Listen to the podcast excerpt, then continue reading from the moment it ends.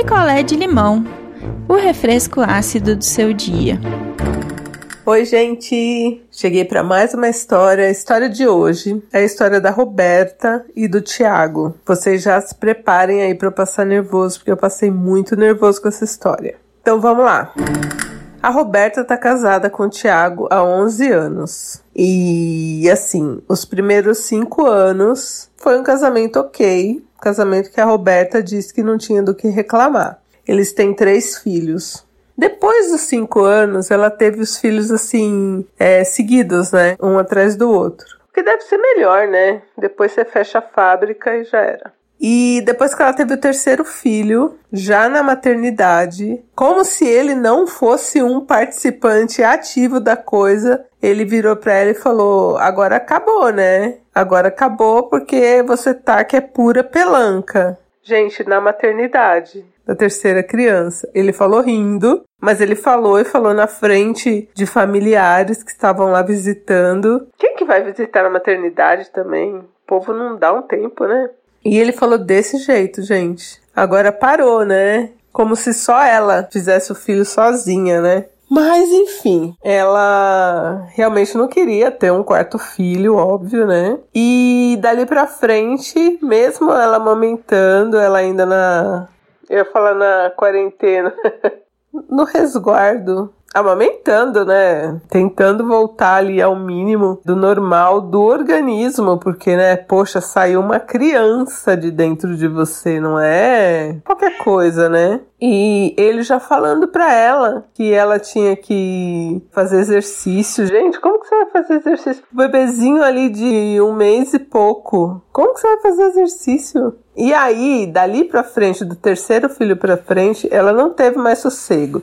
Então, ele queria que ela emagrecesse de qualquer jeito. Ela falou que o casamento continuava bom, mas ele sempre dava aqueles toques, tipo, ah, o bebê já tá. Não vou falar o nome das crianças, né? O bebê já tá com dois anos e essa barriga aí? Poxa, faz uma corrida, faz um abdominal. E aí, gente, vem o, o detalhe que mais me revolta. Eu vi a foto do Thiago. O Thiago, ele não chega a ser gordo, mas ele é atorresmado. Ele tem aquela pochete de gordura que a gente fica quando a gente come bem, né?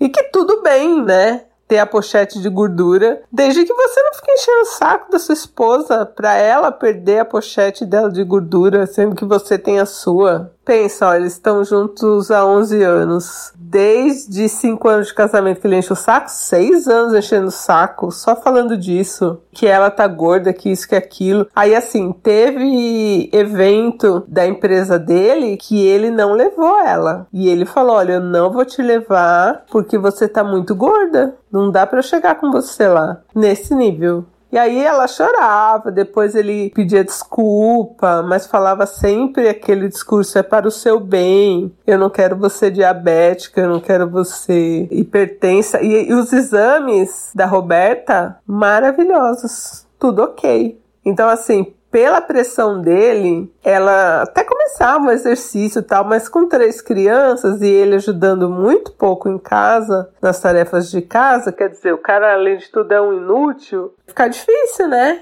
Se arrumar tempo para academia. Aí, de uns tempos para cá, ela tinha um, um, pouco de raiz branca no cabelo. Essa raiz, quer dizer, o cara muito preocupado com a aparência dela, com o que ela vai mostrar para os amigos dele e sempre cobrando. Aí, agora, no final do ano passado, ela resolveu fazer uma cirurgia da barriga, de tanto que ele falou. E assim, só que ela com muito medo de morrer. Ela com três filhos, ela falou: de repente eu faço a cirurgia, não volto anestesia, tem três filhos para criar. Então ela, com muito medo, foi fazer a cirurgia por causa dele. E aí, no, na primeira vez que foi fazer, porque o convênio parece que ia pagar a internação, não deu certo.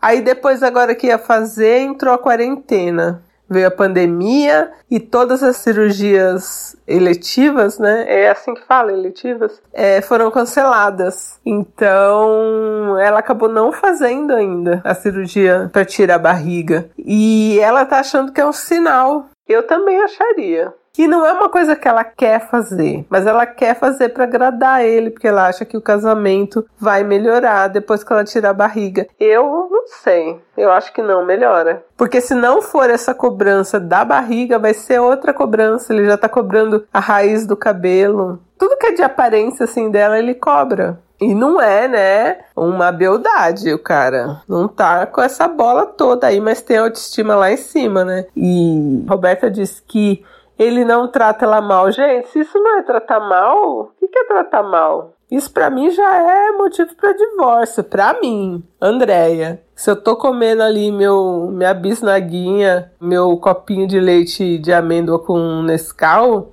o cara vem falar que eu não posso comer minha bisnaguinha, eu tô com a faca ali de passar coisa na geleia na bisnaguinha, já sai a tragédia. Não dá, entendeu? Então, assim, ela acha que isso não chega a ser, assim, um fato para divórcio. Para mim seria lá na maternidade, quando ele falou que ela estava só pelanca, dali para frente para mim já não dava mais. Para mim. Mas ela acha que ele brincou, que ah, que ele quer ver ela sem barriga. Mas isso é o mais importante do casamento, a sua barriga. Ele falar para você que não vai te levar no evento que você tá gorda. Enfim, os meus critérios são meus critérios, os critérios da Roberta são os critérios da Roberta. Então ela gostaria que vocês comentassem sobre essa cirurgia, se ela deve fazer, se ela não deve fazer, que ela acha que é um sinal isso de ter sido adiada algumas vezes e nunca dá certo. Ela já tinha medo antes de fazer e, gente, por que, que você vai fazer uma coisa que você tem medo? Que não é por você, que é pelo cara, que é uma cirurgia dolorosa, né? E ela vai ficar toda ferrada um tempo com três crianças, o cara que não ajuda vai continuar não ajudando. Então tem que pensar nessas coisas. E ele agora na quarentena tem isso, ele tá controlando tudo que ela come. Então ela falou que tem hora que ela quer comer um negocinho a mais assim, ela come quando ela tá dando a comida para as crianças, porque mesmo ele em casa, ele continua não ajudando. Ah, home office, home office, mas tem hora para começar e tem hora é para acabar, né? E mesmo assim ele